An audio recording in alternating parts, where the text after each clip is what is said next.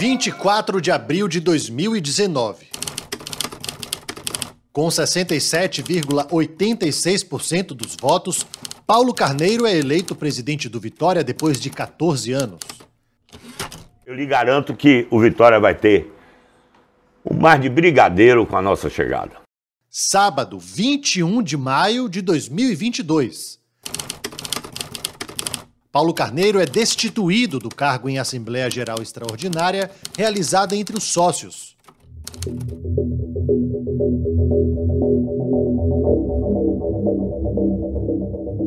Foi decidida a destituição de Paulo Carneiro do cargo de presidente do Vitória. Apenas uma abstenção. Paulo Carneiro não apresentou defesa. Paulo Carneiro, que já estava afastado do cargo desde setembro de 2021, é o quarto presidente que encerra o mandato no Vitória de forma precoce, isso nos últimos sete anos. Foi o último ato de um dirigente que encontrou um clube recém-rebaixado para a Série B do Campeonato Brasileiro e em grave crise financeira. Os fracassos de gestões passadas, eleitas em chapas de oposição às maiores lideranças do clube, pavimentaram o caminho para o retorno do mais icônico presidente rubro-negro. Quando se resolveu o movimento para colocar um presidente, o nosso candidato seria Manuel Matos. Esse é Ademar Lemos, ex-presidente do Vitória e apoiador de Paulo Carneiro. Viana, e trabalhamos até esse momento. No último momento, é, existiam outros opositores, outros candidatos, é, ele resolveu não sair candidato em cima da hora, e eu e Alex, na época, que fazíamos parte, vamos dizer assim, de um grupo que não estava sendo candidato, mas sendo procurado para dar apoio, é, ficamos sem um candidato para apoiar, certo?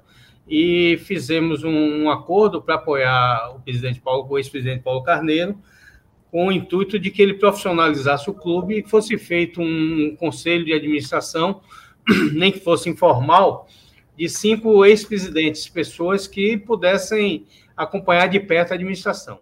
Para reestruturar o Vitória, Paulo Carneiro pregou a união. Mas sua gestão foi marcada por rupturas e crise, dentro e fora de campo, repetindo o roteiro dos antecessores que ele tanto criticou. Carneiro perde o cargo enquanto o Vitória disputa a Série C do Campeonato Brasileiro, a mesma divisão de quando renunciou na sua primeira passagem. Paulo Carneiro voltou a um posto que ocupou por quase duas décadas a partir de 1991. Na primeira gestão, empilhou títulos estaduais e regionais, chegou ao vice-campeonato brasileiro de 93, mas também foi apontado como o principal responsável pelo primeiro rebaixamento do clube para a terceira divisão, em 2005. Naquele ano, renunciou. Mesmo fora da cadeira da presidência, ele sempre foi tratado como uma voz importante dentro do Vitória, tanto que causou surpresa ao assumir como diretor de futebol do Bahia em 2008.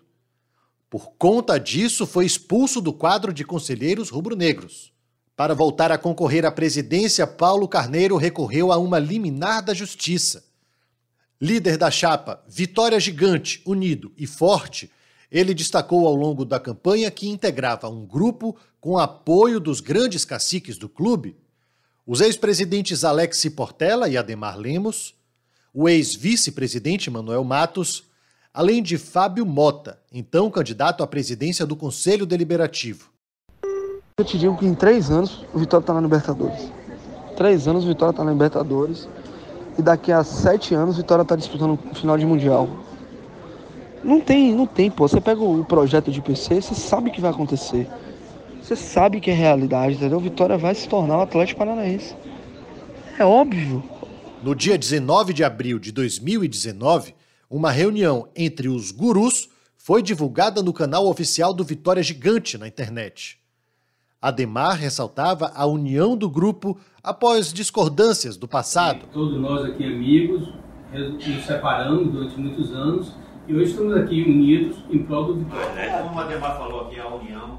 Eu acho que todos nós erramos. Eu acho que Paulo errou na época dele, eu errei na minha Esse é Alex Portela. Você. Acho que cada um, entendeu? Mas hoje nós é, temos condição porque nós assumimos e sabemos o que foi que erramos. Entendeu? O clube está numa situação fácil? Não, está numa situação muito difícil.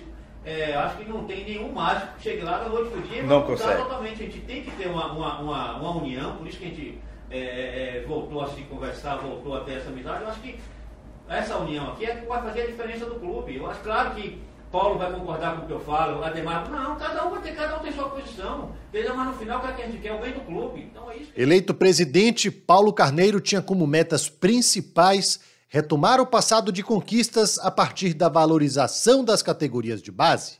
O que precisamos agora é voltar às origens, mas não às origens do remo, do início do século XX. Essa voz o torcedor do Vitória reconhece.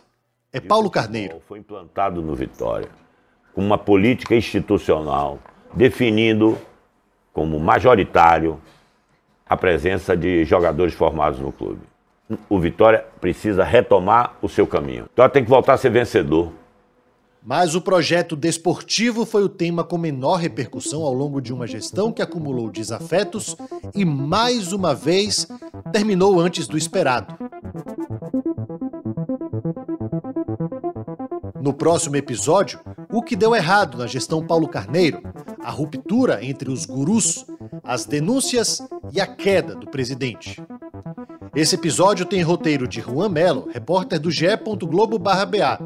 Edição de Rafael Santana, editor de esportes da TV Bahia. Produção de Rafael Teles, repórter do GE. Globo/BA, e de Gabriele Gomes, produtora de esportes da TV Bahia. A locução é minha, Gustavo Castellucci, repórter, apresentador da TV Bahia.